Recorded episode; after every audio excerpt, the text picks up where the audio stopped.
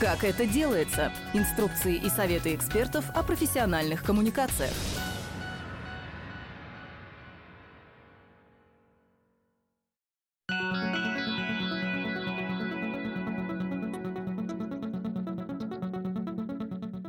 Здравствуйте! Это подкаст Центра Благосфера «Как это делается». Темы, связанные с благотворительностью и волонтерством, все чаще можно увидеть в художественных фильмах и сериалах. Они могут быть основой сюжета или возникать в побочных линиях. И такое проникновение в массовую культуру отражает проникновение благотворительности в нашу повседневную жизнь и расширяет представление людей об этой сфере. Благодаря фильмам можно рассказать достаточно много о деятельности некоммерческих организаций и историях людей, которые так или иначе с ними связаны. Сегодня это огромная просветительская миссия создателей Impact кино очевидна, но как это видится с их стороны – Откуда приходят идеи? Обогащает ли сценарий социальная линия? Как строится сотрудничество кинематографистов с НКО в процессе производства и как это влияет на их дальнейшую деятельность? Как зрители воспринимают такие фильмы героев и какие изменения в обществе можно ожидать после их просмотра? В 2016 году мы впервые поднимали эту тему в медиаклубе, но тогда отечественных примеров практически не было, а продюсеры были настроены скептически – Почему сейчас все изменилось? И изменилось ли что-нибудь вообще? И как сегодня НКО могут сотрудничать с создателями массового кинопродукта? Об этом мы поговорили с нашими гостями-экспертами. Марией Мокиной, журналистом и исполнительным продюсером «Фабрики позитивных изменений», Светланой Изамбаевой, президентом фонда Светланы Изамбаевой и консультантом сериала «Нулевой пациент», и Артемом Лишенко, сценаристом фильма «Плейлист волонтера».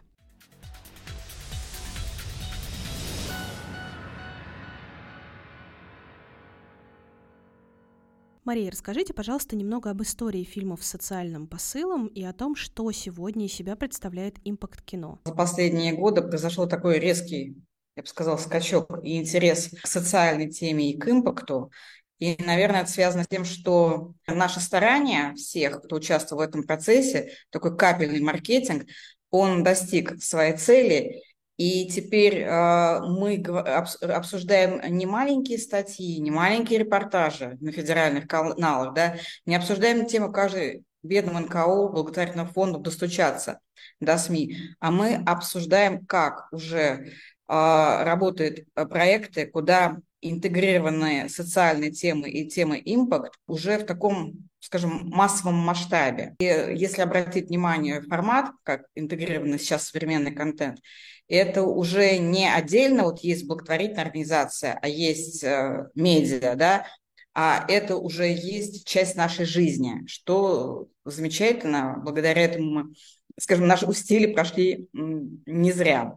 Можно об этом контенте спорить. Хороший он, плохой этот контент, удачный, неудачный, правильно подают в нашем представлении людей, участвующих в волонтерстве благотворительности. Но то, что произошел большой прорыв, да, и общество информируется про истории, социальные истории через художественное слово, это большое достижение.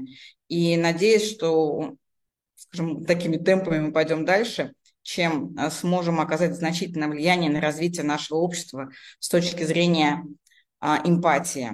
Сегодня медиаиндустрия борется между заказчиком и аудиторией. Борьба заключается в том, что кто победит, просмотр сбора или социальная ответственность и интеграция социального контента, кто кого перетянет. Но надеюсь, что все-таки получится перетянуть. Если мы говорим о проценте, то это совсем маленький процент, который мы видим на экранах он практически неощутим, если брать э, все количество производства. Но то, что это уже есть, это большой прорыв, большой шаг для нашей медиаиндустрии. Если мы углубимся немножко в историю, э, все достаточно условно. Здесь нет абсолютного количества фильмов. Это такой, скажем, редакторский выбор. То э, прежде всего социальный контент у нас ассоциировался с детским кино. Если мы возьмем э, время довоенное военное, там Тимур и его команда, сказки очередной, наверное, был единственный social impact в нашем медиапроизводстве. Если возьмем оттепель, там появляются такие э, детские фильмы «Республика Шкит» о сиротстве, «Дети Дон Кихота» об усыновлении детей, «Два капитана» тоже о детях из детского дома и выборе жизненном. Я бы отметила такие э, сериальные истории, журналы киножурнал «Фитиль», да, который был остро-социальным, и который тоже можно считать таким импакт-контентом на тот момент. Уже на закате социализма, так называемый период развитого социализма, я бы отметила несколько фильмов. Это «Белый бим, черное ухо» и «Чучело», соответственно, о правильном отношении к животным и буллинге в школе. Также социальным контентом можно назвать «Яралаш», импакт, который тоже интегрировал в свои маленькие сюжетики какие-то важные социальные темы. А в новое время тоже был осуществлен подход к социальному кино. Если берем перестройку, наверное, это социальное кино не в нашем понятии, которое мы говорим о благотворительном канал, а во время перестройки поднимаются острые социальные темы, которые волнуют общество. Дорогая Елена Сергеевна – это взаимоотношения в школе, маленькая Вера – взаимоотношения в семье, игла где поднимались э, проблемы наркомании, наверное, одна из первых проблем экологии. Интердевочка – проблемы, связанные с проституцией. Когда мы перепрыгнули в 2000-е, получилась такая пауза. Наверное, в первые десятилетия таких фильмов было очень мало. Когда мы перекатили немножко подальше, стали появляться, например, такие фильмы, как «Класс коррекции» Твердовского об инклюзии в школе, «Нелюбовь, взаимоотношения в семье», и где было, наверное, показано одна из первых благотворительных организаций Лиза Алерты рассказано о ней. Айка, очень сильный фильм, если кто не видел, советую. Это о проблемах мигрантов. Выбор матери, это сериал, где на канале «Домашний» поднимались вопросы домашнего насилия. Толя Робот, э, очень, если помните, была очень такая широкая с этим фильмом рекламная кампания, развернутая по всей Москве, как раз о человеке который, и жизни его с протезом. Трудные подростки. Трудные подростки – это, наверное, один из первых, э, вот трудные подростки и, чи, и чики. Это первые кейсы, когда э, э, в само тело фильма интегрировались э, социальные смыслы, и вокруг этих, э, это не фильмы, сериалы, выстраивалась такая сеть помогающих сервисов. Был дисклеймер о телефоне, куда вы чики, был дисклеймер о, о телефоне, куда могут обратиться общаться женщины. Была коллаборация с благотворительным фондом. В трудных подростках уже был создан э, телеграм-чат, где тоже и родители, и дети могут обращаться с своими проблемами.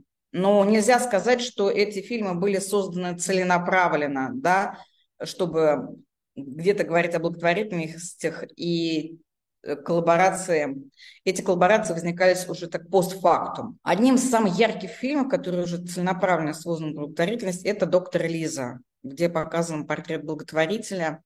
Очень э, сильный фильм с Чупан Халматовой, где показан ее один день, где она пытается спасти всех. Очень такая интересная, и ну, если кто не видел, ну, я думаю, в наших, у нас увидели это все. Дальше у нас идут тоже либо сериалы, либо фильмы уже прям получается волной. Сериал новенький, да, о буллинге в школе. 257 причин, чтобы жить. Фильм о том, как девушке диагностируют онкологию, потом, оказывается, ее нет, но когда она думала, что онкология, она составила себе список 257 э, причин, почему жить. Нормальный только я. Это очень интересный кейс именно с точки зрения social impact. У него необычная история. А продюсер и режиссер Антон Богданов в свое время стал амбассадором а, фестиваля социального кино, сейчас называется Impact кино, «Лампа» пермский. Наверное, многие его слышали. После этого, э, на, после того, как фильм развивался, параллельно был создан а, инклюзивный кинолагерь, дружный, в который Антон сам ездил и возил своего сына.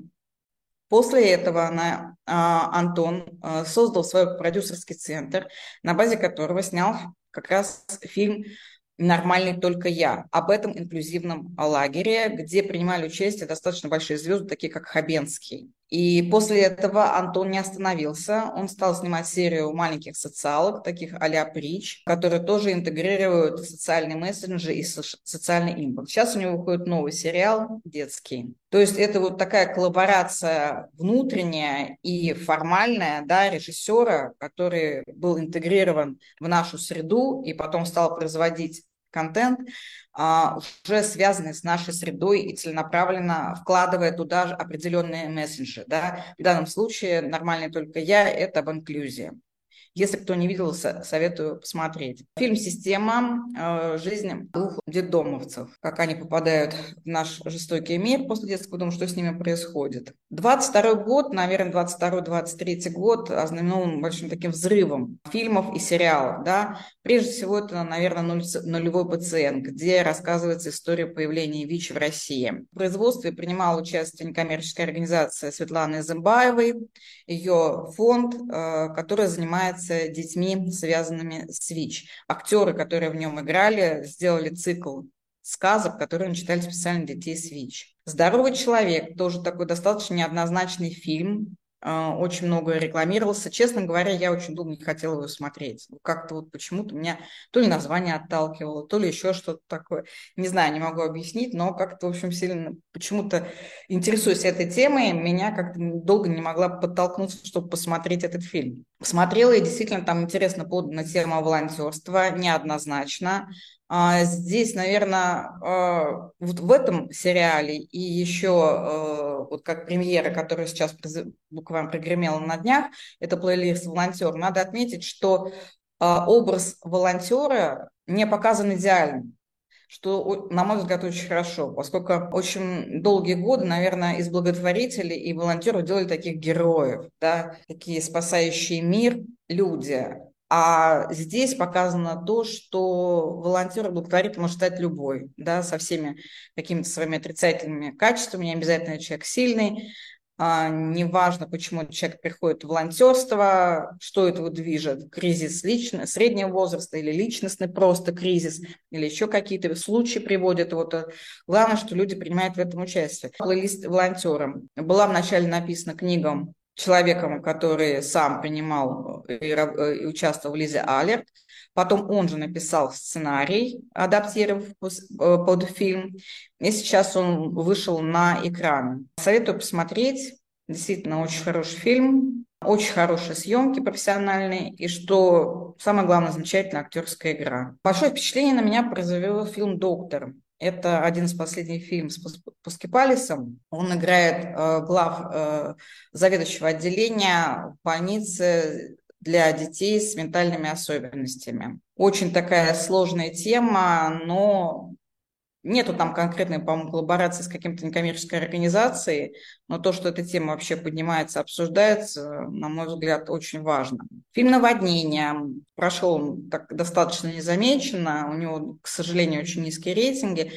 Вот, это тоже фильм Твердовского про буллинг детей с особенностями. Сериал «Жиза» детдомовцев. Юра Дворник, фотосессия «Изменившая жизнь». Я даже не знаю, сколько в свое время было документальных проектов и фотопроектов, даже в глянцевых журналах, когда брали людей, скажем так, из маргинальной среды, переодевали их, обували и делали с ними фотосессию. Для кого-то это была вспышка в жизни светлая, а у кого-то менялась жизнь. Ну, вот тут как раз э, худ... Э, игровой фильм Юры Дворник о том, что одна как фотосессия изменила жизнь человека. Один из ярких кейсов – это время года зима где непосредственно участие принимал э, в процессе создания фонд Альцрус. Фильм о деменции, очень сильный, с моей, честно скажу, любимой Добровольской в главной роли. Наверное, поэтому меня еще сильно подкупило. Действительно интересный, сильный фильм, стоит посмотреть, и там очень многие заложены смыслы о том, что действительно призыв, что не надо откладывать, надо помогать людям, и как принять эту болезнь, которая, к сожалению, лечится. Недавно появля... появился фильм «Зверушка», художественно документальный, о том, как женщина усыновила больного ребенка, и «Голова жестянка». Это тоже э, ребенке с инвалидностью, как ему приходится устраиваться в нашем социуме. Здесь выбор, скажем, редакции. Многих фильмов нет. Здесь, например, я не включала э, короткометражные фильмы, которые тоже имеют место быть, их достаточно много. А, например, а, сейчас очень такой популярный стал режиссер Иван Соснин, который сделал несколько короткометражек «Чернильное море» о взаимоотношении ребенка с э, отцом, которого в какой-то момент ушел, но пытается он с ним воссоединиться. Урок экологии, об, об учителе экологии и как он скажем, переворачивает не только урок и школу, да, но и, скажем, отношение к экологии в том, э, в том а, ареале, где проживают эти люди. Недавно же его фильм вышел «Далекие и близкие», а тоже в семейных взаимоотношениях очень такой сильный эмоциональный фильм, да. И когда спрашивали, какой же был у него на, одних, на одном из мероприятий импакт у этого фильма, ну, то, что все вышли после фильма и стали звонить родителям. Ну, наверное, такой импакт тоже должен быть. Недавно тоже, вот э, я уже говорила про фестиваль социального кино «Лампа». В прошлом году они выпустили короткометражку «Куриный бог» о том, как взрослая женщина, состоявшаяся чиновник, э, усыновляет ребенка. Тоже такой трогательный фильм с важными проблемами, которые поднимают э, именно связаны с усыновлением, да, с какими трудностями люди сталкиваются, какие барьеры приходится э, преодолевать при решении этой проблемы. Светлана, как вы считаете, какой социальный эффект был у фильма «Нулевой пациент»? Я хочу начать со слов Никиты Ефремова, а, который сказал, как я потом буду в глаза смотреть родителям или детям. Да? Могу сказать одно, что у нас общее количество ВИЧ-положительных детей на сегодняшний день, общее количество имеется в виду кумулятивное с момента вот а, начала ВИЧ-инфекции, вот с момента, когда 81 год еще началось, да, с того момента, как сейчас, то это 30, почти 35 тысяч детей с ВИЧ-инфекцией. Кто-то из них уже старше 18 лет, кого-то из них их уже нет в живых, но в общем их 35 тысяч. И вот если рассматривать это количество, то грустно от того, что ну, мне и радостно, с одной стороны, и грустно. Грустно от того, что э, на сегодняшний день до сих пор нет такой прям государственной программы, которая помогает ВИЧ-положительным детям и родителям. А радостно от того, что фильм появился. Вы даже не представляете, все сообщество, я конкретно, я человек, который живет 22 года с ВИЧ-инфекцией.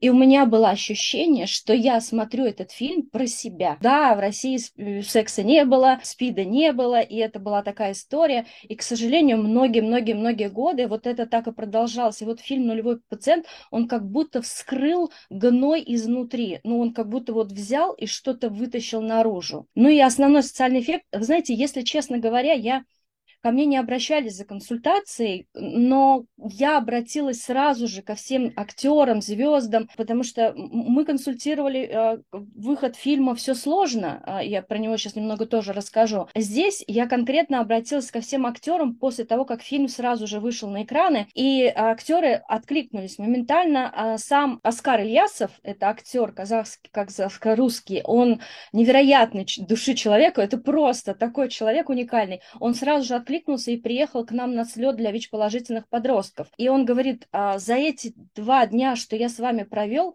я столько узнал, что я даже пока в фильме снимался, я про это не знал. Ну, к примеру, он не знал, что если человек принимает препараты, то он не может передать свой вирус своему половому партнеру. Он про это вообще не знал. И он, когда про это услышал от детей, он был ошеломлен, что, оказывается, можно просто пить таблетки и быть безопасным. И поэтому, а, наверное, вот такой а, социальный эффект такого, что, во-первых, сами актеры, кто сыграли, и, и, и их близкие, они тоже э, изнутри затронулись, потому что Никита Ефремов потом выступил в передаче с нашей девушкой а, Анастасией Леонтьевой, которая вот живет с ВИЧ-инфекцией открытой, она девочка из детского дома, которая вот, которая бросила мама, она, мама умерла от СПИДа у нее. И вот это у них встреча произошла, такой матч очень хороший случился, и Никита тоже готов говорить о нас, рассказывать. А в целом консультация консультировали фильм а, Вадим Валентинович Покровский, потому что в цел... А, Никита Ефремов играет роль вот а, академика Вадима Валентиновича, который когда-то мне тоже очень-очень помог, потому что в 2011 году, когда у меня умирает мама, мама умирает в 2009, но я хочу забрать своего родного братика из детского дома, мне закон Российской Федерации не позволяет взять из-за того, что у меня ВИЧ-инфекция. И именно Вадим Валентинович Покровский, смотрите, какой он интересный человек, и в фильме так хорошо показали его личность. Это настолько глубоко, я надеюсь, вы видели, это просто же, я смотрела, вот, вот просто, я его уже знаю взрослого, пожилого дядьку, а там он молодой, красивый, такой с драйвом. И вот благодаря его справке, которую он мне выслал сюда, в Татарстан, я выиграла суд, и мой младший брат стал жить со мной. А в справке было написано, что сестра не может передать ВИЧ своему брату просто элементарно. И, к сожалению, то, что показали в фильме, до сих пор существует, потому что я вижу, и мне, ко мне обращаются много-много людей, вот та стигма, к сожалению, но не так остро, но она существует, особенно в селах, особенно в деревнях, откуда дети уходят, узнав про это, ну, когда про семью узнают. И вот основной социальный эффект, о чем я всегда говорю и продолжаю говорить с 2005 года, пожалуйста, говорите о ВИЧ, потому что это не преступление. Мы простые люди, и нас не нужно бояться. И вот э, когда я про свой статус узнала, я посмотрела фильм 95 -го года, фильм есть «Лекарство» называется, он очень старый, и он единственный фильм про, про ребенка с ВИЧ. В основном все фильмы, они как бы тему ВИЧ-инфекции понимают, но поднимать, но с другой стороны, а именно здесь история дружбы, такой дет, детской, ну, человеческой уязвимости. И именно парня а, травили из-за того, что у него был ВИЧ, и а, его травили, что он гомик. Ну, то есть вот именно в школе за ним бегали, не давали ему возможности учиться.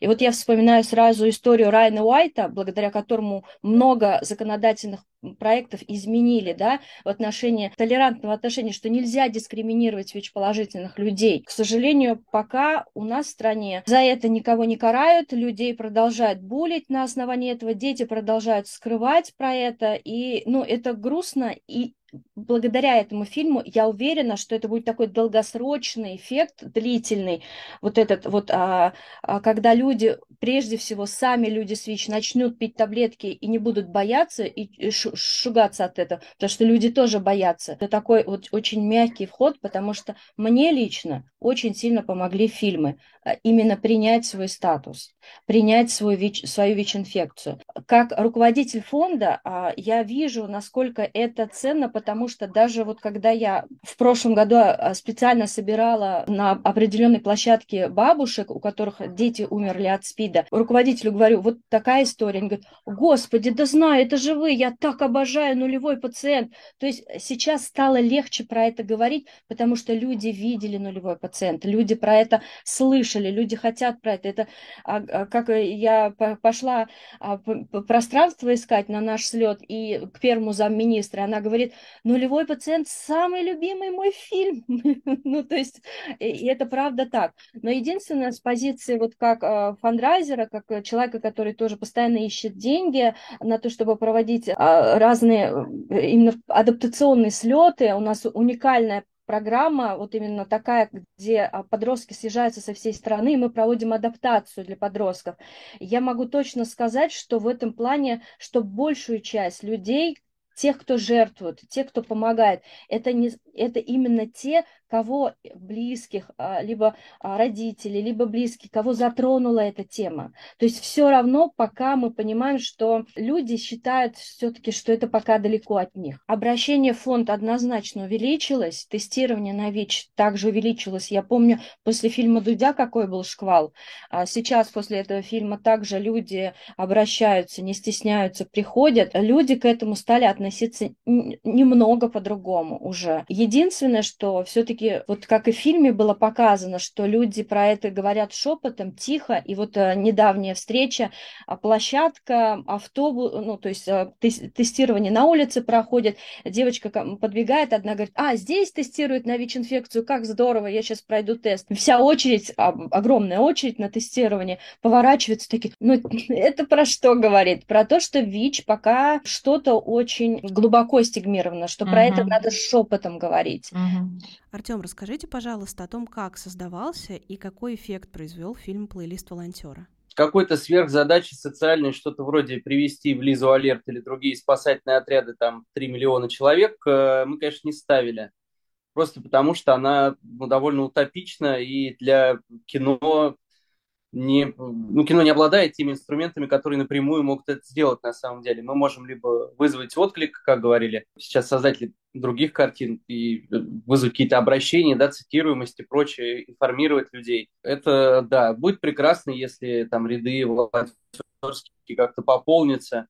Что касается сотрудничества с НКО, то напрямую мы ни с кем не контактировали, но благо как бы я четыре года занимался поиском пропавших и был координатором отряда Лиза Алерт, поэтому мне там ничего никто бы подсказать не смог, скорее всего. Вот, ну такого, что двинуло бы кино качественно вперед. У нас был консультант, который тоже э, был участником отряда какое-то время, был руководителем одного из направлений, поэтому он все время находился на площадке, и артисты у нас довольно достоверно делают все, что положено делать волонтерам. Очевидно, что рифмуется поиск себя и поиск других, об этом вот пишут сейчас люди, это очень, наверное, правильно, хотя у меня эта рифма вообще в голове не звучала, потому что для меня самой важной мыслью в этой истории является мысль, которая несколько противоречит вообще волонтерству, о том, что э, нифига ты сам себе не поможешь э, никаким этически однозначным делом, добрым, как тебе кажется, ты не поможешь собственной душе, не поможешь самому себе, если ну, как бы не работаешь над собой. Сколько не топчи лес, не вытаскивай оттуда бабок, ты останешься тем, кем ты являешься, если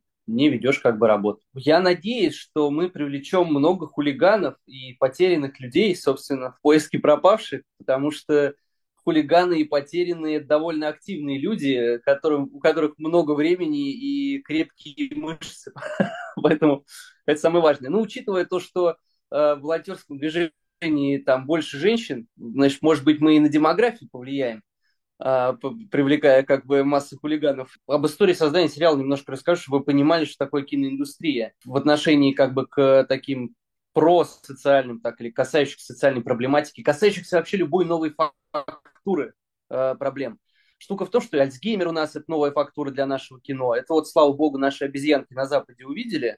Сейчас они начнут, на ну, обезьянки имеется в виду как бы наши продюсеры, наш цех, который обезьяничает и повторяет за Голливудом они там увидели Альцгеймер, и вот сейчас они будут клепать массу фильмов про Альцгеймер. Я вам говорю точно, они потом Сарик Андреасян получит на это финансирование, увидите такой фильм об Альцгеймере, мама не горюй. Слава богу, что уже что-то сделано нормально, адекватно, исходя из собственного опыта, вот коллегами, да, Потому что собственный опыт – это ключевое. Продюсерам, поверьте, приходит масса людей с интересными историями. Я приходил, просто я могу список самых известных продюсеров этой страны перечислить, которые отказали мне э, экранизировать волонтера. После того, как э, я приносил эти пилоты, разработки и так далее бесконечно. Просто я штуки четыре написал первых серий разных. Мне отказали просто все, до кого я мог дотянуться. Потом я понял, что надо написать книгу. Написал книгу броскую, чтобы обратить на себя внимание. Эта книга вошла в литературную премию, шорт-лист, национальный бестселлер. Только тогда на меня обратили внимание. Весь этот путь, который я коротко пересказал, занял 5 или 6 лет. Понимаете, чтобы протоптать эту дорожку. Вот и все. Как бы поэтому они к новой фактуре относятся очень тяжело, им очень страшно. Вот, они лучше сделают привычный детектив. А если возьмут новую фактуру, то сделают все то же самое, просто в новых декорациях. Такая вот беда. Когда-то бытовало такое мнение, что подобные остросоциальные темы, ну, например, не для телевидения, да, на телевидении их якобы никто не брал, потому что вроде как считалось, что это им не нужно, а с разного рода платформами для просмотра сериалов это также сейчас работает? Как дело обстоит? По-моему, трусость, она никак не связана с тем креслом, в котором ты сидишь. Либо ты трус, либо нет. Вот. Да кто, к тому же, смотрите, кто работает на платформах. Как будто это какие-то другие люди. Это какая-то новая генерация, по-вашему. Нет, это те же люди, которые работали в ящике. Абсолютно те же. Своими теми же комплексами, э, предубеждениями, страхами и глупостью.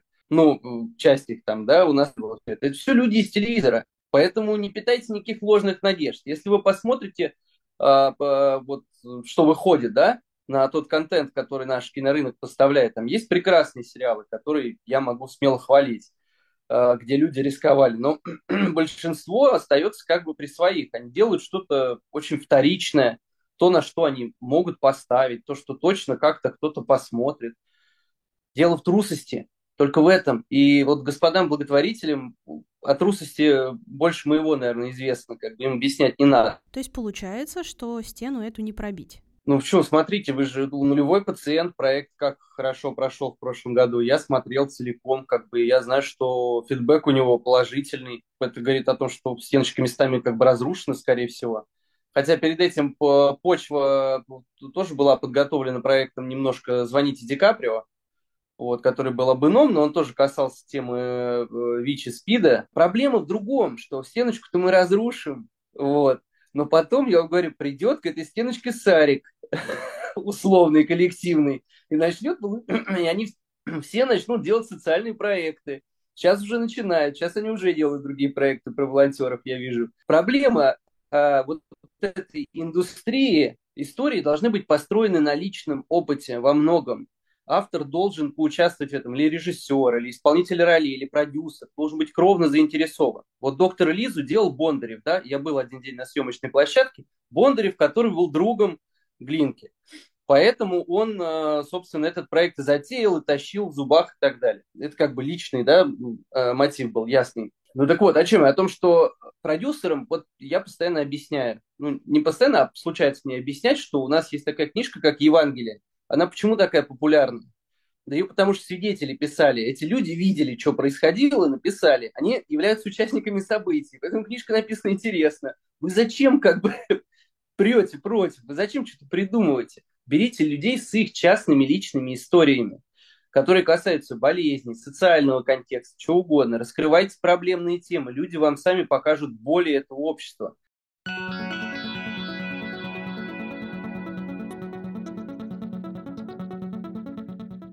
Этот подкаст мы смонтировали по мотивам встречи медиаклуба «Оси Благосфера», которую провели в партнерстве с Фабрикой позитивных изменений в рамках проекта НКО «Профи. Информация, знания, практики». Проект реализуется при поддержке Фонда президентских грантов. Слушайте этот и другие наши подкасты, а вы знали третье место в случае необходимости и не пустой звук на любой удобной подкаст-платформе.